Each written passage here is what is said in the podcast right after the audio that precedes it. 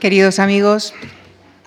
buenas tardes, bienvenidos y gracias por su siempre grata compañía.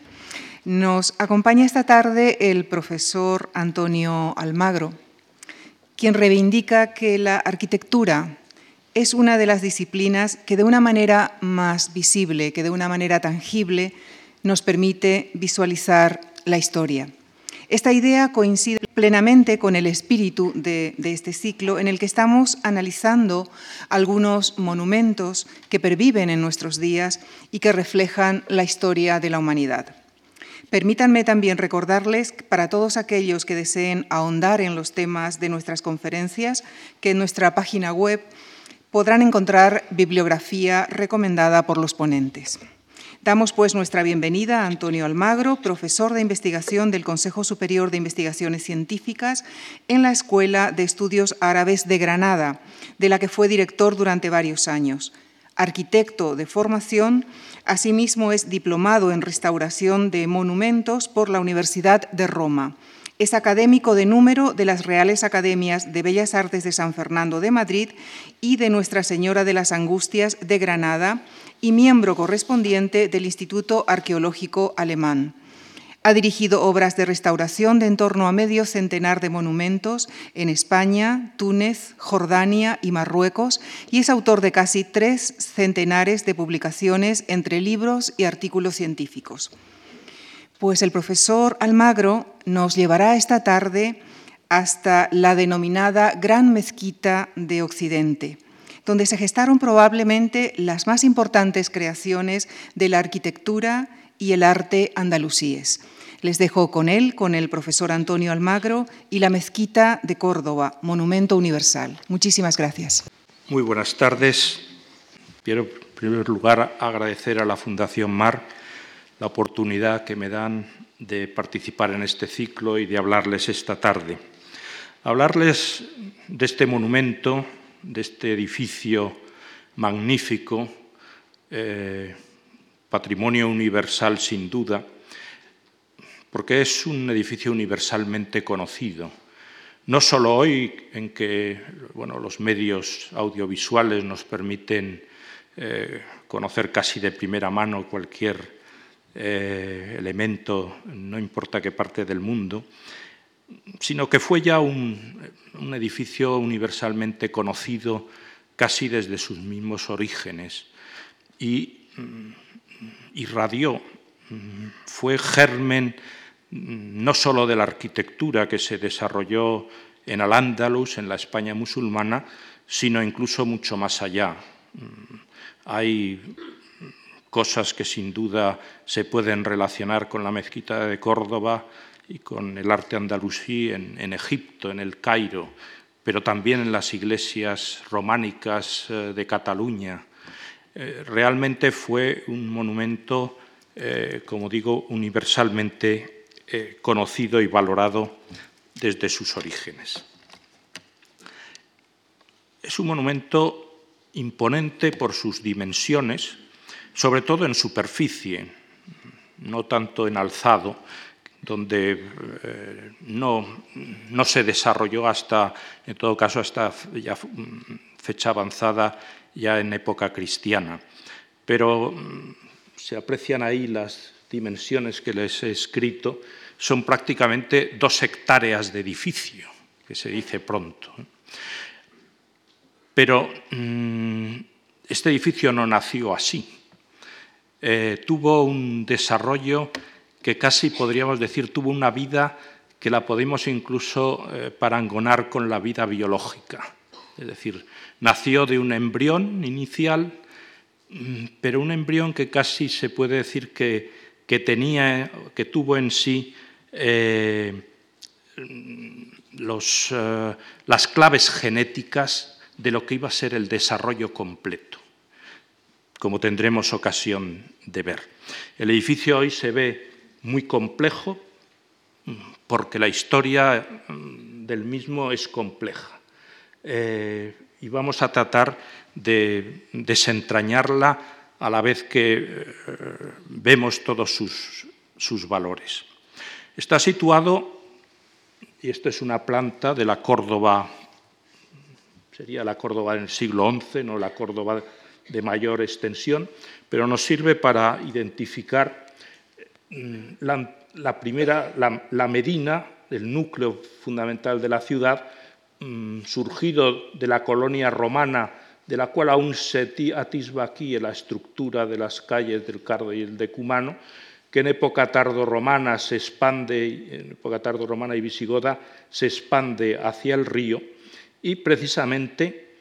junto al río es donde se asienta la mezquita, porque aquí estaba el palacio visigodo que eh, los emires musulmanes adoptaron como su residencia. Y por ello la mezquita surgió eh, en una agrupación característica en el fondo no solo del mundo islámico, también en otros sitios, pero en el mundo musulmán y sobre todo primitivo, el palacio y la mezquita están siempre íntimamente relacionados. El primer núcleo, eh, la primera mezquita, es obra del emir Abderramán I, Abderramán al-Nahil, Abderramán el emigrado, nieto de un califa omeya eh, de los omeyas de Damasco,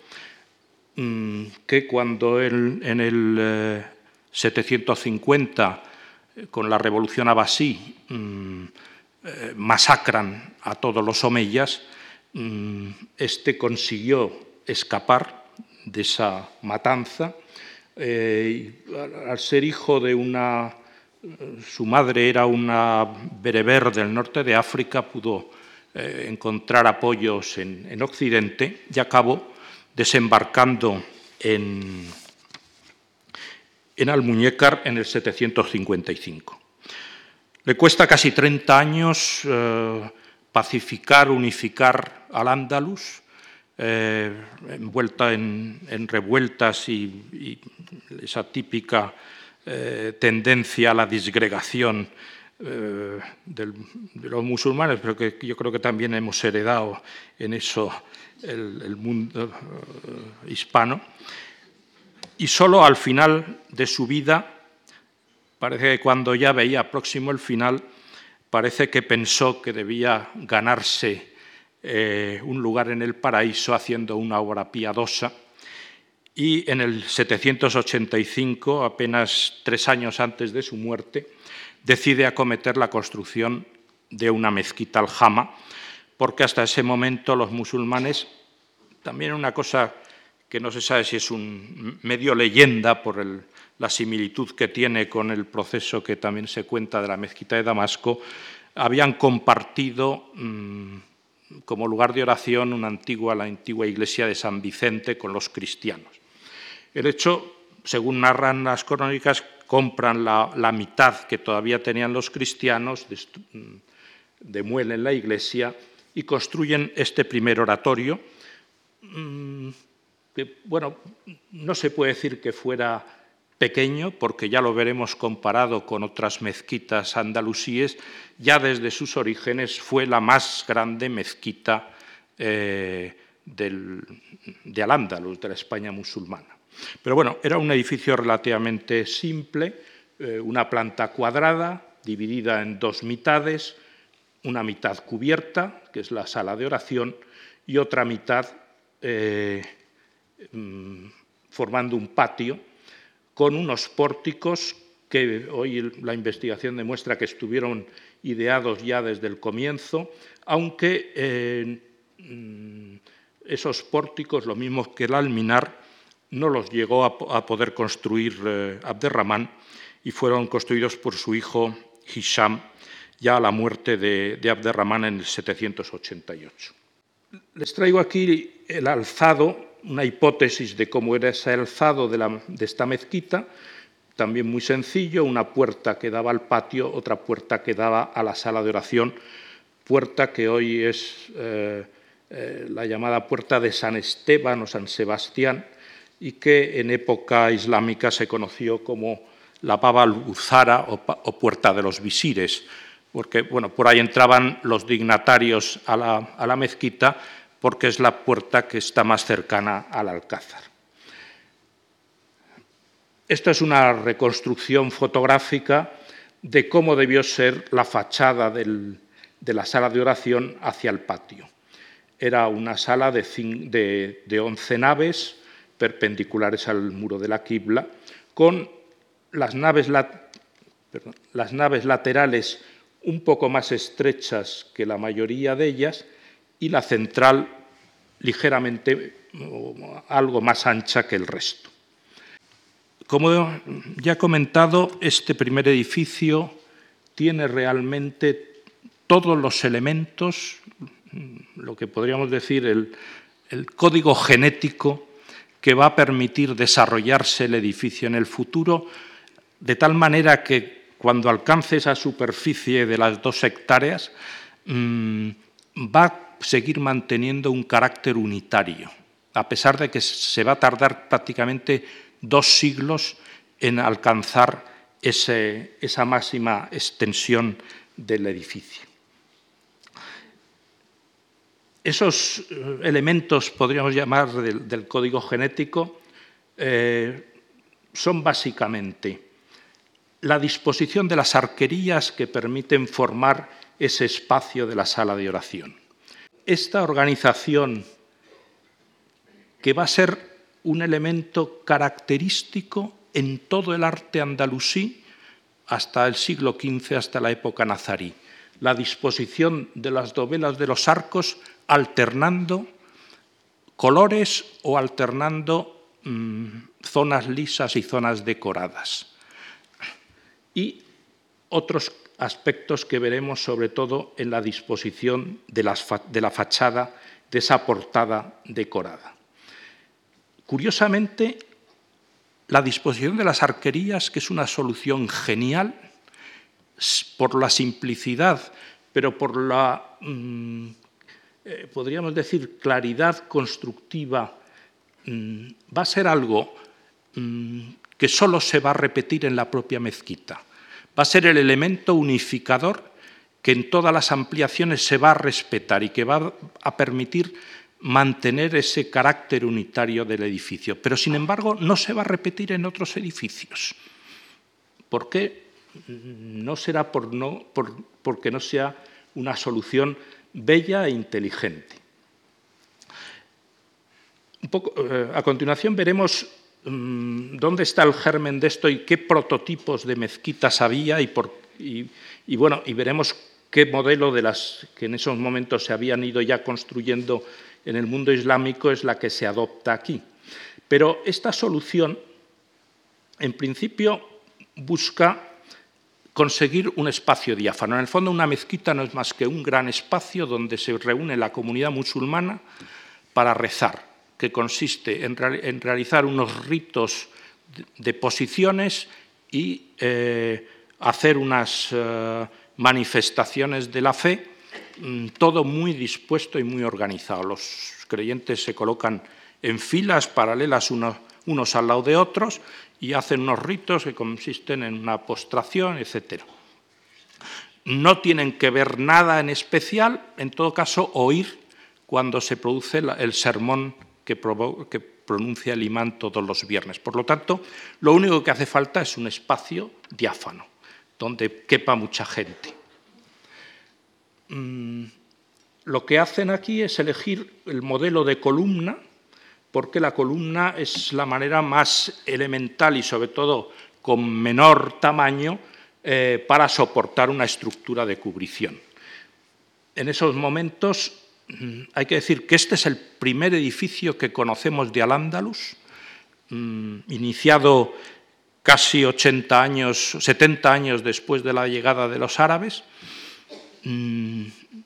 no trajeron tradición. ¿Quién fue el que el arquitecto? No lo sabemos. Eh, fue influencia fundamentalmente local, fue de Oriente, probablemente hubo de todo. Pero mm, lo que parece claro es que no había una gran tradición constructiva, por lo menos en los árabes que llegan en ese momento. Y por lo tanto, además es un edificio que se hace a gran velocidad porque el emir está en los últimos años de su vida y se acaba a duras penas, probablemente mm, se inaugura sin, eh, sin, llegar a concluirse, pero bueno, el, llega a rezar en la mezquita antes de su muerte. Lo que se hace es utilizar columnas de despojo, de acarreo, tomadas de edificios romanos y visigodos, evidentemente por una razón económica y práctica, están a disposición y se toman. Pero cabe también una interpretación, porque ese, proceso se da en muchos otros sitios. El utilizar elementos de la cultura o de los eh, poderes anteriores es también una manera de legitimarse, de decir, mm, somos los continuadores de quienes han estado gobernando antes. O sea, que caben también esa, esa interpretación. Luego se dispone un sistema de arcos, pero, y esto es una de las genialidades que va a permitir que la mezquita se expanda sin perder proporciones. Y es que se consigue una notable altura con elementos de columna mm, relativamente pequeños, a base de organizar dos sistemas de arcos, de los cuales el primero son arcos de herradura, que en realidad no soportan nada, lo que hacen es arriostrar, es decir, evitar que las columnas pandeen, porque si se hubiera construido esto solo con el arco de arriba, la estructura hubiera resultado excesivamente frágil e inestable. Entonces, estos arcos entiban, dan continuidad a la estructura y permiten, eh, por medio de unas pilastras que, como ven, con unas ménsulas lo que hacen es ensanchar el apoyo, llegar a construir en la parte de arriba un muro de notable espesor, prácticamente un metro de anchura. Necesario porque estos muros se acaban convirtiendo en auténticos acueductos. Tienen que recoger el agua de los tejados a dos aguas que cubre cada una de las naves y por lo tanto entre tejado y tejado hay que disponer un canal que permita evacuar el agua en una superficie eh, relativamente importante y mucho más cuando el edificio crece. Bueno, esta solución, como al final, como digo, mm, genial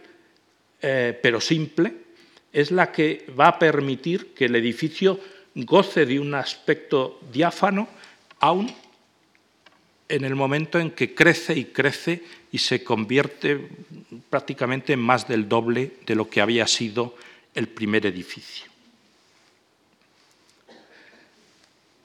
El tema de la alternancia de piedra y ladrillo es también un tema interesante y en cierto modo enigmático. ¿Se decidió eso por una cuestión estética? Es posible y efectivamente consiguió un efecto estético mm, interesante y que ya digo va a ser una constante en todo el arte andalusí. Pero hay también una interpretación que yo creo que es muy interesante del profesor Alfonso Jiménez, que sugiere que en un momento en que la tradición de la cantería eh, no sabemos cómo ha llegado y cómo se llega a utilizar aquí, es muy probable que no hubiera mm, canteros muy habilidosos. Y no es lo mismo hacer un sillar para un muro, que es un paralelepípedo de caras rectas, que hacer una dovela, que es una pieza prismática con caras inclinadas, con caras curvas en la parte de abajo arriba, y que además, si no está muy bien cortada, mm, intentar formar el arco eh, pues da lugar a deformaciones, ya que eso no, funcione bien. Pequeñas deformaciones se pueden absorber mm, mediante las juntas de mortero que se colocan entre las piezas, pero solo muy pequeñas. Al colocar ladrillos con muchas más juntas, hay más juntas de mortero con las cuales se pueden absorber irregularidades. Entonces es también posible que en una obra que se está haciendo a gran velocidad se busque una solución que permita que aunque los operarios no sean de gran habilidad, la solución final sí sea eh, totalmente válida. Fuera por una razón o fuera por la mera razón estética, es otro de los elementos que hace de esta solución una solución genial.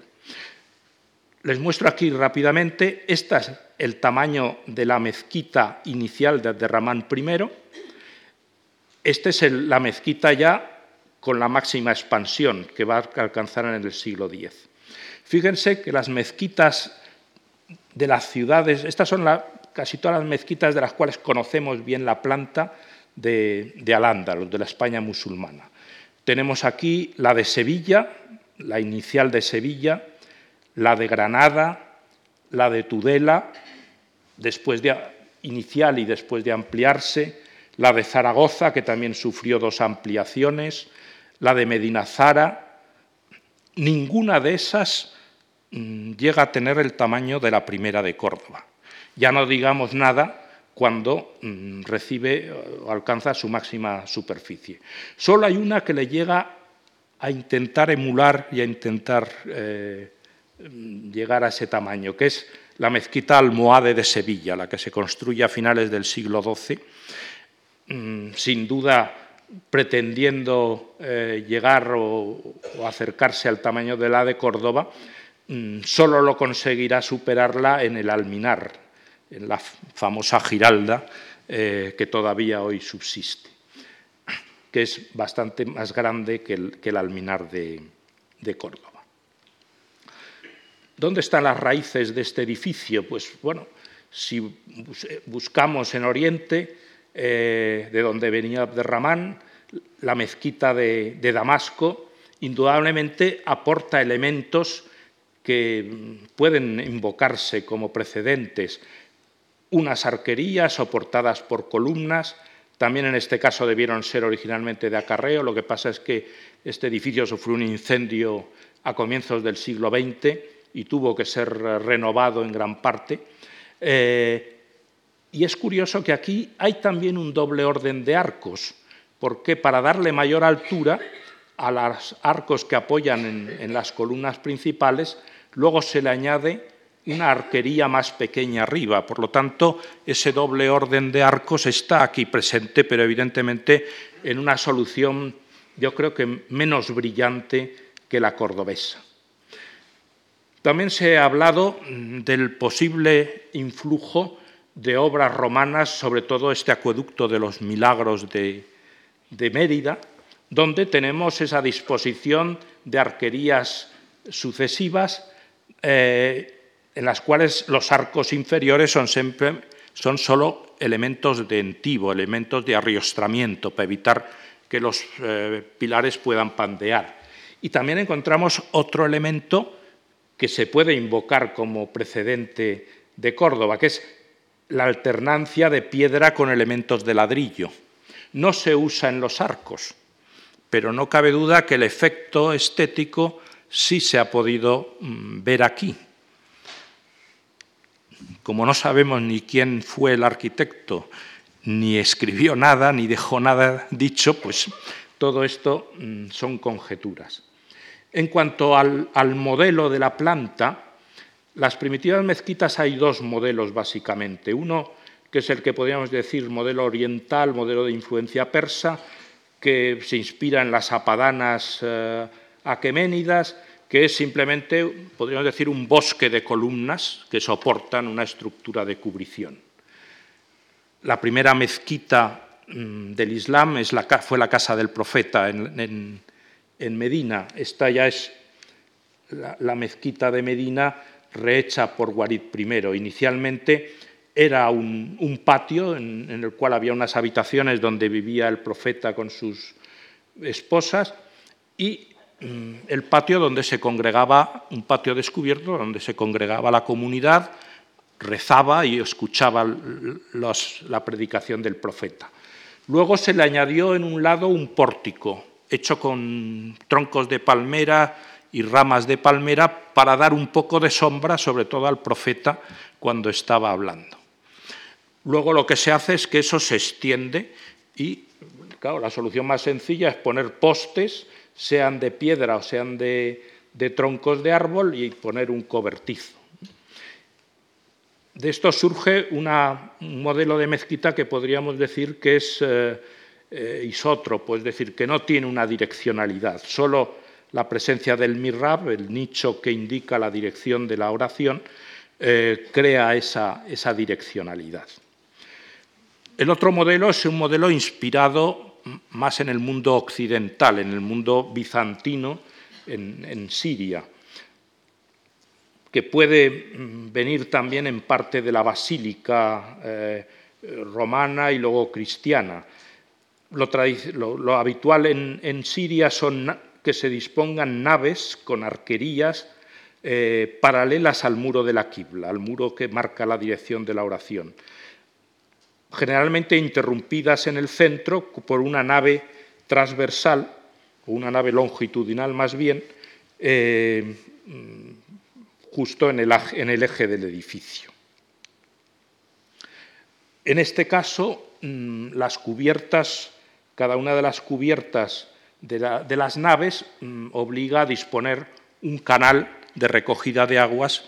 que es la misma solución que se adoptó en Córdoba.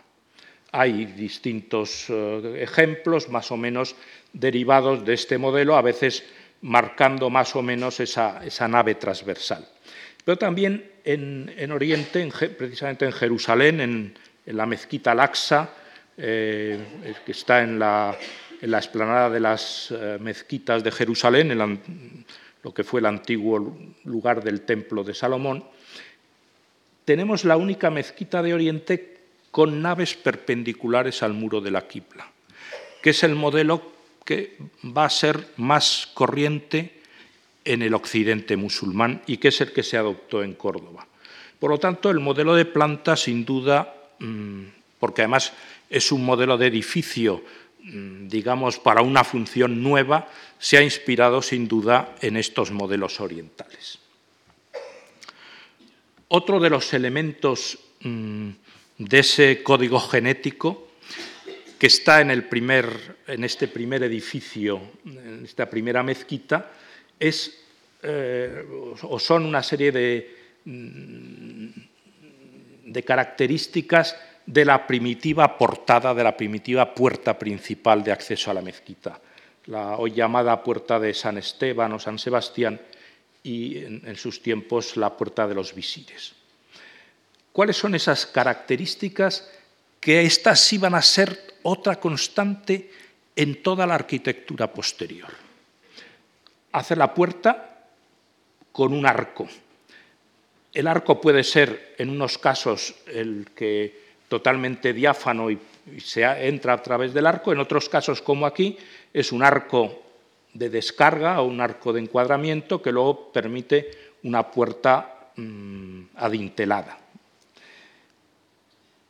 arco de herradura. La herradura es un elemento seguramente tomado de tradición occidental de la arquitectura visigoda, con alternancia de dovelas. Aquí no solo alternancia de color, porque son dovelas de ladrillo y dovelas de piedra, sino que además las dovelas de piedra están decoradas. Por lo tanto, hay dovelas lisas, dovelas decoradas, dovelas de un color, dovelas de otro. Eso lo vamos a encontrar hasta el arte nazarí e incluso luego en, en Marruecos y en el norte de África va a perdurar. Nace en este edificio. El arco bordeado por el alfiz, por este recuadro rectangular, es otra característica, mm, vamos, un, el ADN característico de un arco islámico, o mudéjar porque este, de, estos modelos también se van a tomar para hacer construcciones cristianas, mm, inspirados en, la, arquitectura islámica. Como ven encima del arco, se ven aquí, esta portada está muy deteriorada porque la piedra cordobesa no es de gran calidad y se, ha erosionado mucho. se ven ahí insinuados tres arquitos ciegos vamos a ver que eh, tanto en la mezquita como, vuelvo a insistir, en construcciones posteriores, esos frisos de arcos ciegos para ser otra de las constantes de la composición de las fachadas, bien sea exteriores de una mezquita, de un palacio, de un salón dentro de una casa. Es decir, la entrada en arco o en dintel con arco sobrepuesto, el friso de arquitos y también esta disposición de eh, canes eh, de rollos en la parte alta, es el ADN de la arquitectura andalusí. Luego, otra característica es la organización tripartita, es decir, hay una parte central de la fachada y otra parte lateral donde se conservan restos de decoración. La verdad es que el dibujo, al ponerlo en PowerPoint, ha perdido bastante calidad. Esta es la realidad de la fachada, donde ven que se han restaurado sillares deteriorados, no así los decorativos, porque esos no se pueden eh, volver a incluso ni siquiera saber en muchos casos cómo eran originalmente, pero vemos los arcos ciegos que vamos a ver luego repetidos en las eh, realizaciones posteriores dentro de la propia mezquita. Por lo tanto, insisto, en este primer edificio está la raíz de todo. Unos años después, la comunidad musulmana ha crecido por conversiones, por nuevos habitantes que han llegado a Córdoba, la mezquita es insuficiente y Abderramán II en el 848 amplía la mezquita, pues de la manera más lógica, la prolonga, tenía, la, mezquita tenía 11 naves con 12 arcos, le añade ocho arcos más, perfora el muro de la quibla, deja solamente lo que eran los contrafuertes y hace una nueva quibla. Y con un nuevo mihrab. La fachada se alarga, hay una intervención unos años posterior del, emir Muhammad en la primitiva puerta de los visires, es probable que restaurara y reparara el arco. Hay una inscripción en el arco eh, que menciona que es obra del, emir Muhammad. Y por último, en el año 900, el, emir Abdala hace también una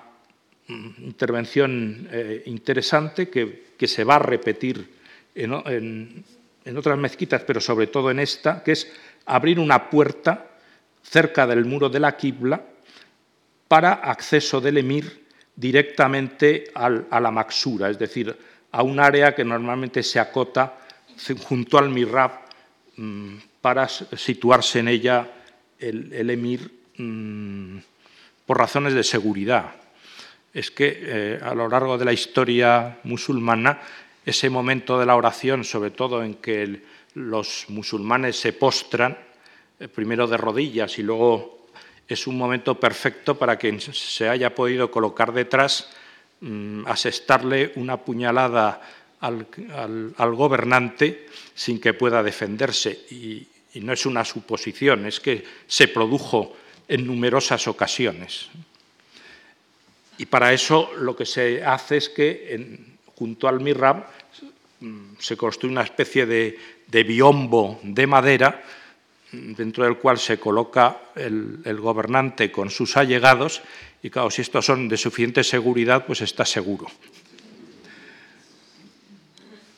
Para llegar a, esa, a, la maxura sin tener que pasar a través de toda la, de todos los, eh, la gente que está en, en la mezquita, se abre esta puerta eh, que permite llegar de una manera más directa. Esta ampliación no hace más que repetir el modelo. Los mismos arcos, ya además de las columnas de acarreo, ya hay artesanos capaces de hacer, por ejemplo, capiteles nuevos. Y hay aquí, en esta mezquita, una colección de capiteles hechos es profeso para la mezquita capiteles muy inspirados en los romanos, que luego evolucionarán en, el califato, eh, para dar otros ejemplos mm, ya distintos, eh, eh, con, nuevo genio, podríamos decir. Y ya llegamos al siglo X, al, momento del califato. Abderramán III, el primer califa de Al-Ándalus, también al final de su vida, quizá para eh, acallar las críticas que le acusaban de haber gastado ingentes cantidades de dinero en construir una nueva capital, Medina Zara, pues eh, también en los últimos años de su vida eh, hace la obra piadosa de ampliar la mezquita, en este caso no la sala de oración, sino el patio, y construir un nuevo alminar. Y además, a raíz de un terremoto del año 955, mm, refuerza la fachada que ha sufrido por el terremoto y por el empuje de las naves, eh, ya veremos, mm, digamos, duplicando la fachada, adosando una, una nueva fachada a la primitiva. La obra más interesante es la construcción del alminar, que es una... Mm, bueno, lo vamos a ver después. Eh, como digo, la fachada mm, se refuerza simplemente duplicando, es decir, haciendo una repetición de la, de la primitiva fachada de Ramán I, eh, con lo cual regruesa estos pilares, que eran probablemente endebles para resistir el empuje de las, de las, arquerías, y, lo que hoy vemos es seguramente lo mismo que veríamos si hubiera quedado la fachada anterior, porque mm, no hace más que repetir exactamente la misma solución.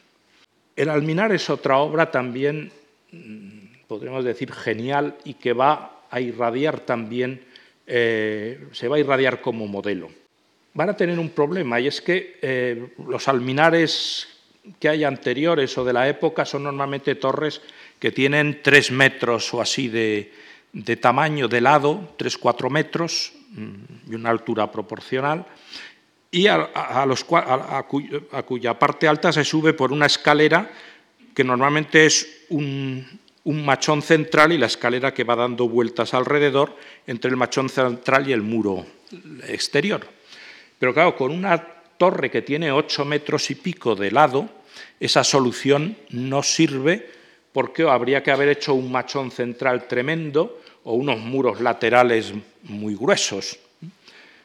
Lo que se hace es mm, hacer dos escaleras. Se divide la torre con un muro central y se hacen unas escaleras que en lugar de subir alrededor de un machón cuadrado, lo hace de un machón alargado, pero que permite mm, esto es una solución de escalera que ya eh, decir que por lo menos desde época romana ha funcionado así, la escalera de doble vuelta entre dos muros,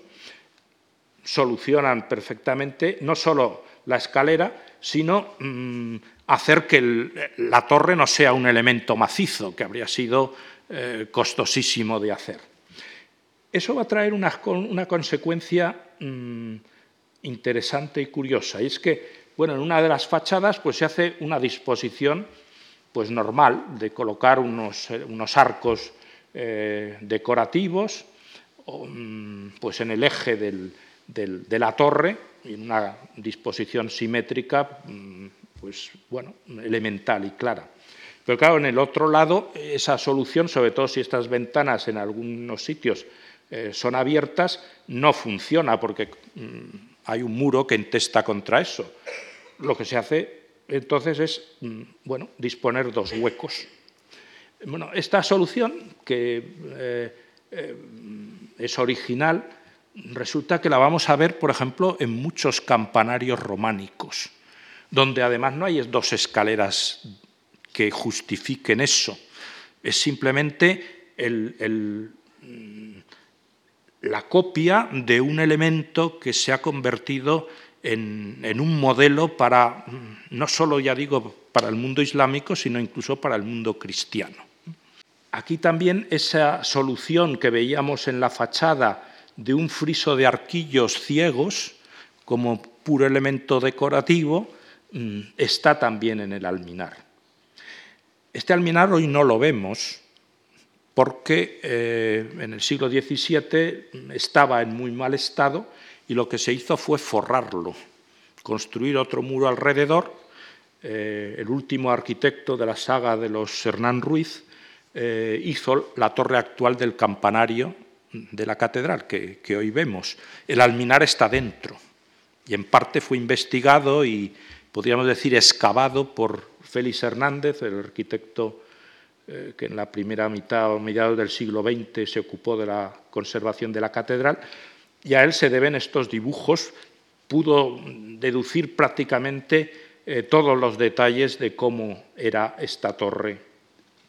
Torre que también en este estudio comparativo fue el, más, el alminar más grande de los que había en Al-Ándalus en ese momento, incluso durante muchos años, solo superado por los grandes alminares almohades, la Giralda y eh, los que hay en Marruecos, la Cutubilla de Marrakech o la llamada Turhasán de la mezquita, la gran mezquita almohade de Rabat. Pero mm, podemos ver que prácticamente esto es Medina Zara, esta es Zaragoza, esto es eh, la primitiva mezquita de Sevilla, estos son alminares podríamos decir, de mezquitas de barrio o de mezquitas de pequeñas poblaciones. Es decir, el alminar de Córdoba fue en su momento una torre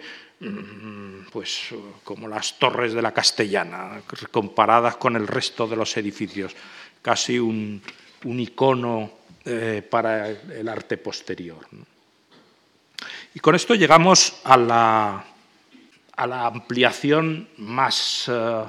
importante sobre todo por la calidad artística, la que realiza el califa al-Hakam II, hijo de, de Abderramán, prácticamente como continuidad de las obras que había emprendido su padre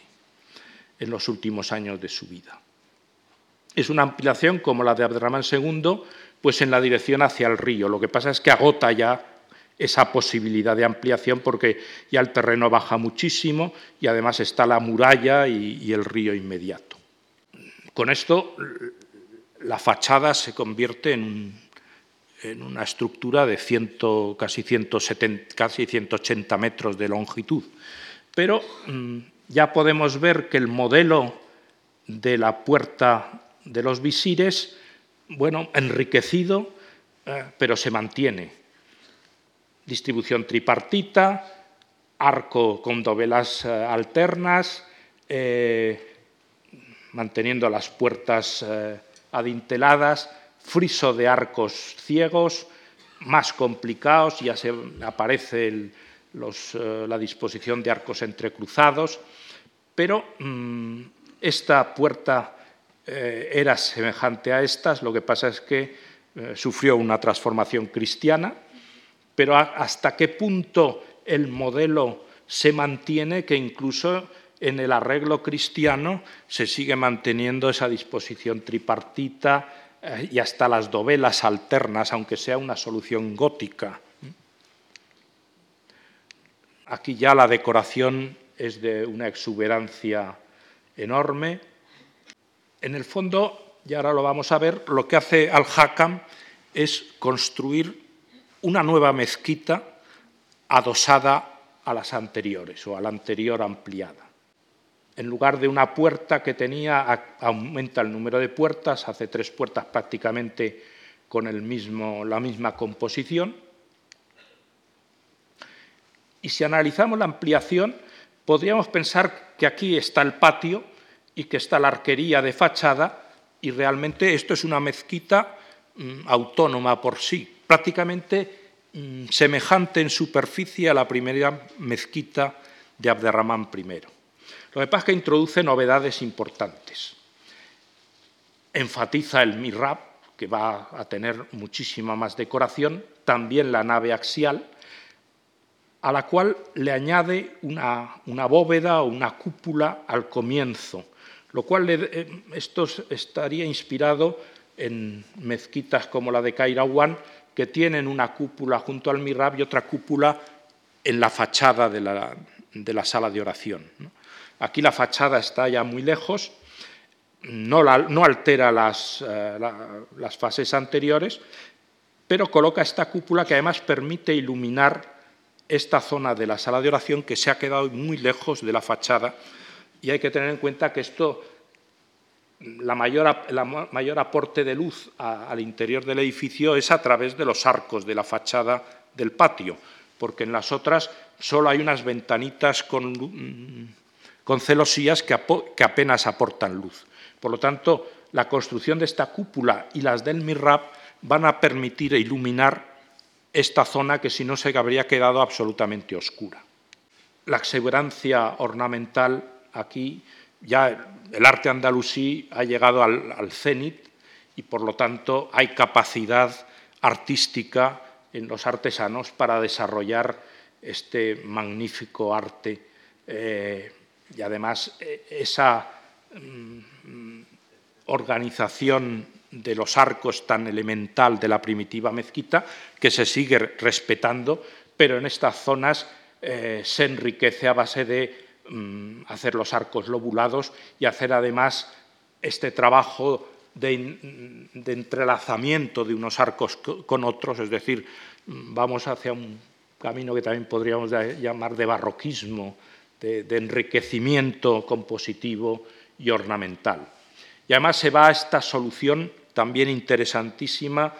mm, sobre la que se, discute, se ha discutido y se sigue discutiendo sobre de dónde viene el origen de este sistema de arcos entrecruzados, que va a ser también otro elemento que va a continuar en, etapas posteriores del arte andalusí, no solo en Al-Ándalus, sino también en el norte de África.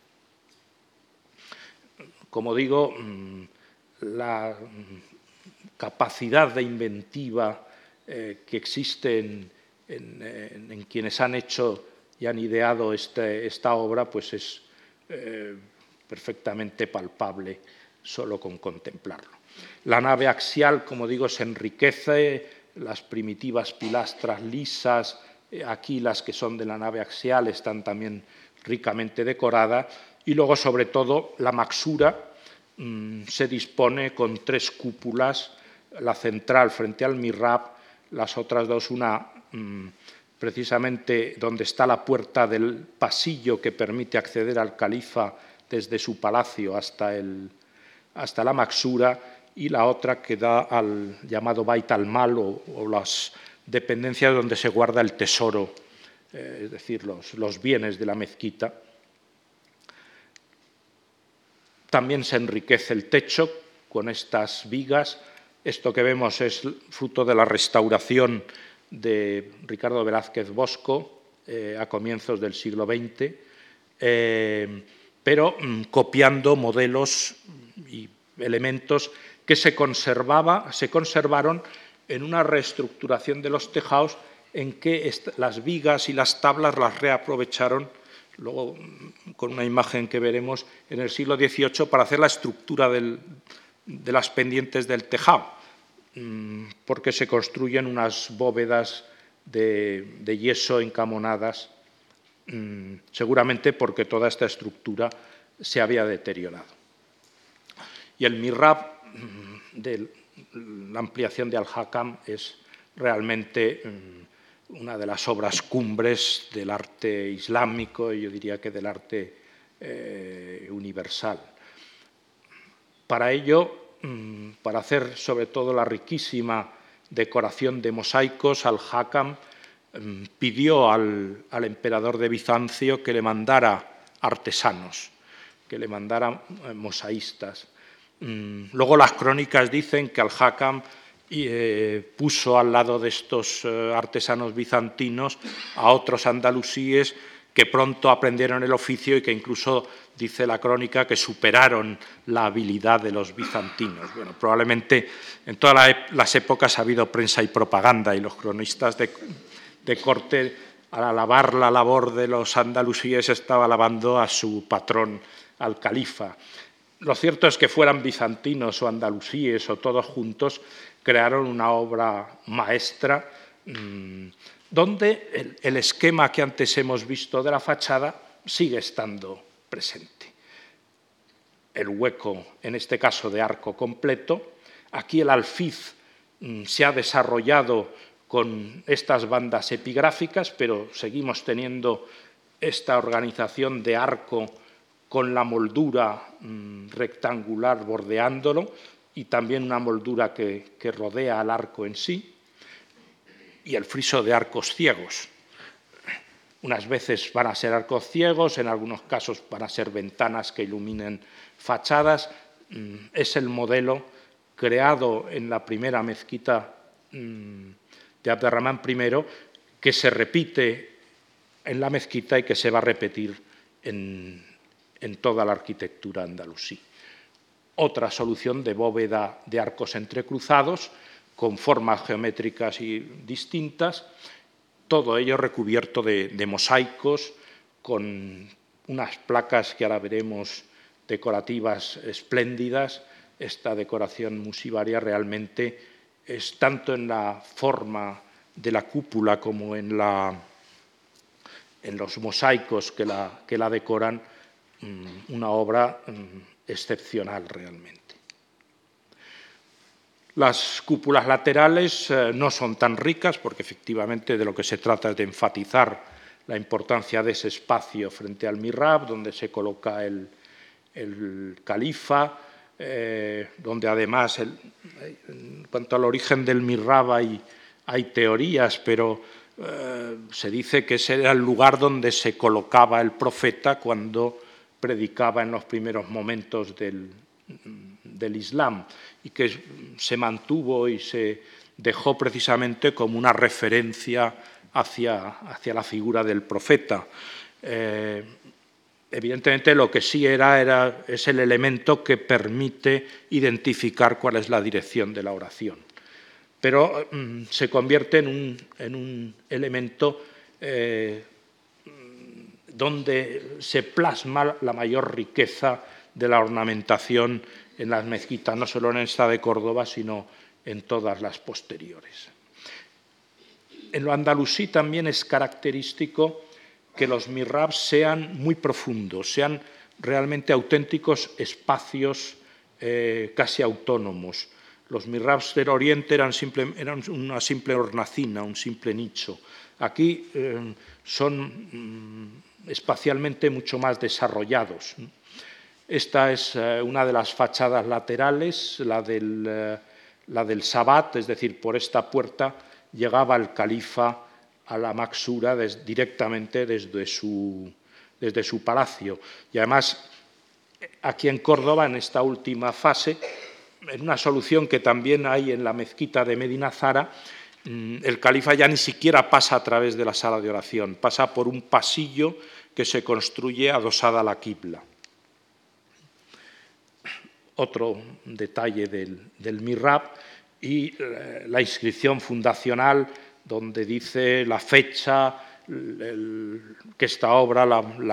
mandó a hacer el, príncipe de los creyentes, siervo de Mahoma, sucesor de Mahoma, eh, siervo de Alá, eh, y da la fecha y da además los nombres de todos los secretarios y visires que bajo el mandato del califa han participado en la construcción de este, este de este mihrab. Mm, aprovecho para indicarles, estas columnas son cuatro, dos en cada lado,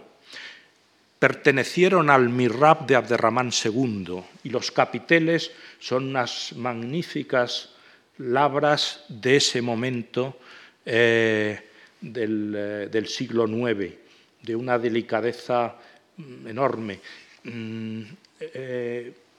Al-Hakam tiene naturalmente que eliminar el, el mihrab y abrir la quibla para mm, dar paso a, su nueva, a, la nueva ampliación, pero toma estos elementos del mihrab anterior y los coloca en su nuevo mihrab. Es una manera de manifestar la continuidad no solo en el, en el, bueno, el califato que es que es continuación del, Emirato, sino también la, continuidad del propio edificio, es decir, que esta ampliación no altera el carácter del edificio desde, sus orígenes. Estas eh, bellísimas placas de mármol de, las jambas del, del, Mirab ya es el, eh, bueno, es el arte que se ha desarrollado en el gran proyecto califal que es Medina Zara, donde eh, hay, sobre todo en el llamado Salón Rico, el salón de recepciones de Abderramán III, tenemos metros y metros de, mm, ornamentación de este tipo. Claro que no de la finura y sobre todo eh, hechos en mármol como aquí, en, esta obra, eh, donde naturalmente el, califa se volcó al ser eh, la mezquita, al ser una obra piadosa. El interior del mihrab está también ricamente decorado, con inscripciones coránicas aquí a varios niveles, estos frisos de arcos ciegos, que son también un remedo de lo que hablábamos de la fachada, y una solución. En el fondo, este es un arte mm, que ya ha evolucionado mucho, pero que tiene y sigue manteniendo muchas raíces clásicas, muchos eh, guiños al mundo clásico. Esta venera, esta concha es un motivo que sin duda está tomado de los modelos romanos, lo mismo que esta cornisa eh, que vemos aquí, eh, son modillones que recuerdan totalmente los, eh, de los entablamentos de la arquitectura romana, aunque ya con el detalle decorativo propio de un arte ya plenamente maduro, que es el arte califal todo labrado en mármol. Eh, aquí pueden ver estos modillones, los sofitos entre medio, toda una labor realmente primorosa. En el exterior ya hemos visto las fachadas eh, mm, que, abre en el lado occidental, pero también, lógicamente, las había en el otro lado. Lo que pasa es que en el otro lado mm, se va a producir la última ampliación de la mezquita en tiempos de Almanzor, a finales del siglo X, pero mm, se han podido recuperar eh, algunas o restos de las primitivas puertas que, claro, mm, al abrirse los huecos para comunicar la primitiva mezquita con la nueva ampliación, las puertas que eran las simétricas de las que había en este lado son los restos que hemos podido ver una la que se conserva más completa, que era la del otro acceso al Bait al-Mal, a la sala del tesoro, pero las otras quedan cercenadas mm, por estos arcos, que son simplemente la perforación de la fachada eh, oriental de la primitiva mezquita para mm, eh, incorporarla como un espacio unitario a esta última ampliación. Última ampliación que, vuelvo a decir, no hace más que repetir los modelos. Las arquerías son las mismas, las portadas las vamos a ver, son lo mismo, la fachada al patio mm, que llegaba hasta aquí, la, de las primeras fases, mm, sobre todo esta es la, parte de Abderramán III, Almanzor lo único que hace es repetir el modelo eh, con las nuevas naves que, añade. Y en la fachada eh, oriental, pues esas puertas que quedan canceladas de la fachada de Al-Hakam, pues tienen eh, esta nueva versión donde eh, se repite lo mismo, composición tripartita, puertas bajo el arco, con alfiz, con el friso de arcos ciegos, todo el mismo modelo, mm, realizado casi dos, siglos después que la primitiva solución. Mm, esto demuestra primero la genialidad de esa solución inicial que permite que el edificio haya crecido repitiendo los modelos, el modelo creado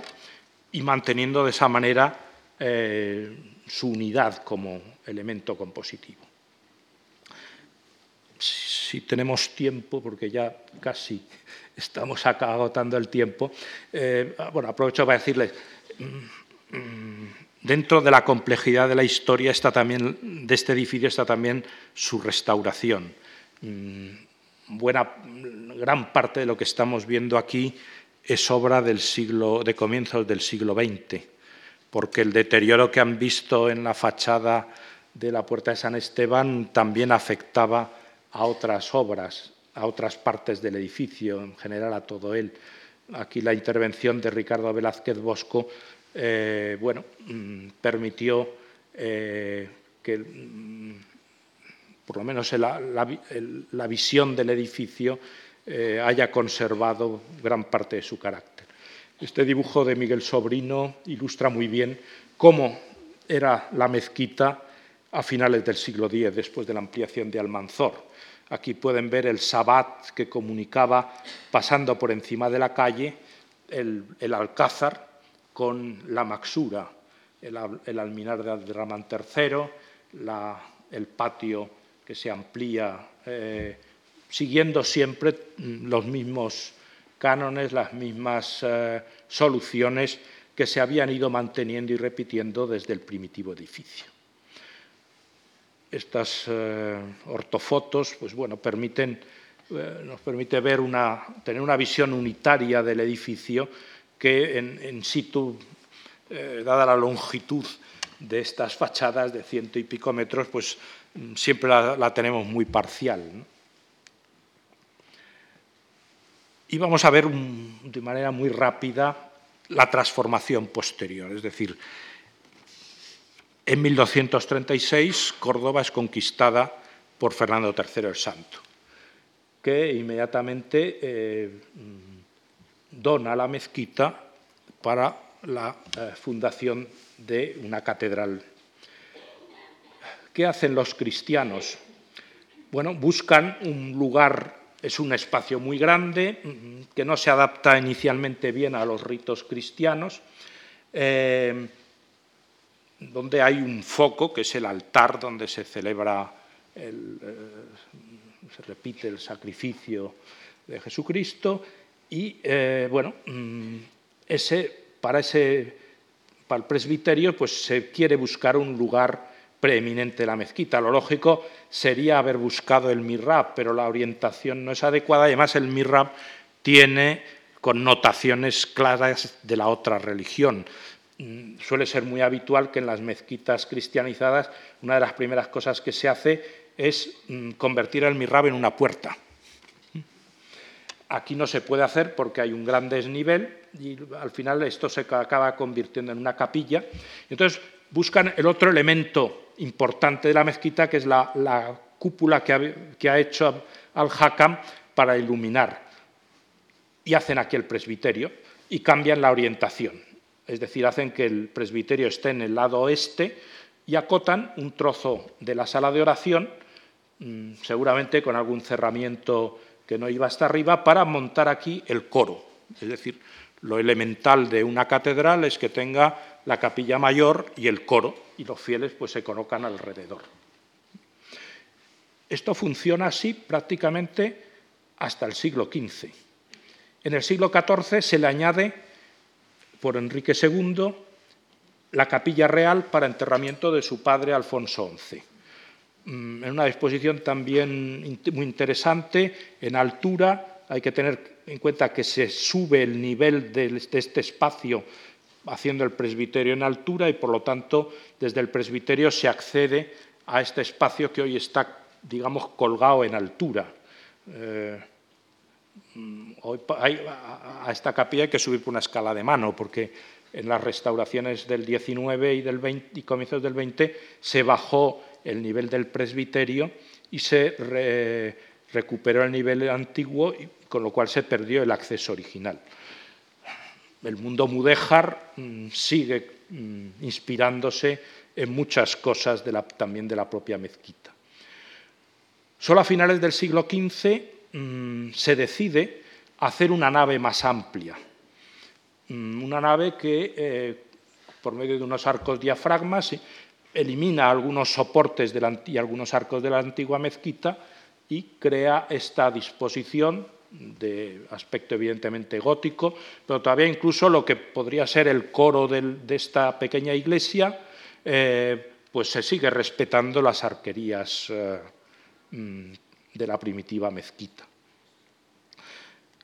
Pero los tiempos cambian, el renacimiento irrumpe eh, y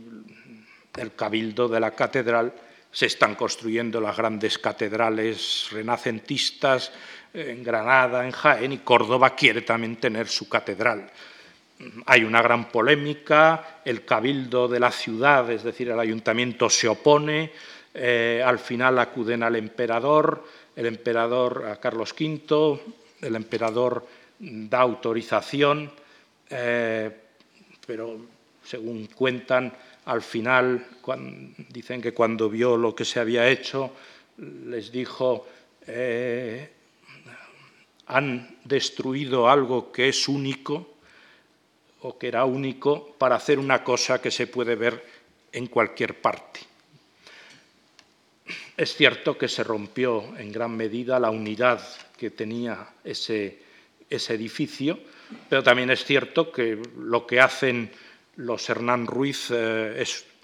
en, buena medida una obra maestra. La transformación en catedral trae consigo también bueno, algo normal, eh, que es la aparición de infinidad de capillas, hasta el punto de que se cierran hasta las, las arquerías que dan al patio para disponer en cada uno de los arcos capillas a todo alrededor. Ya digo, ya he dicho que el, el, también quedó tapado por un retablo de capilla. Eh, bueno, mm, pero fuera de eso, mm, el edificio se mantuvo todavía en, gran integridad. Este es el, patio con eh, los arcos cegados, porque detrás de ellos hay varias capillas que simplemente se hacen tabiques de separación entre ellas y se colocan rejas delante para, mm, normalmente son capillas siempre funerarias. La iglesia, eh, las iglesias en la Edad Media, aparte de, ser los espacios de culto, son los espacios de enterramiento, sobre todo de las personas que tienen posibilidades de adquirir ese derecho.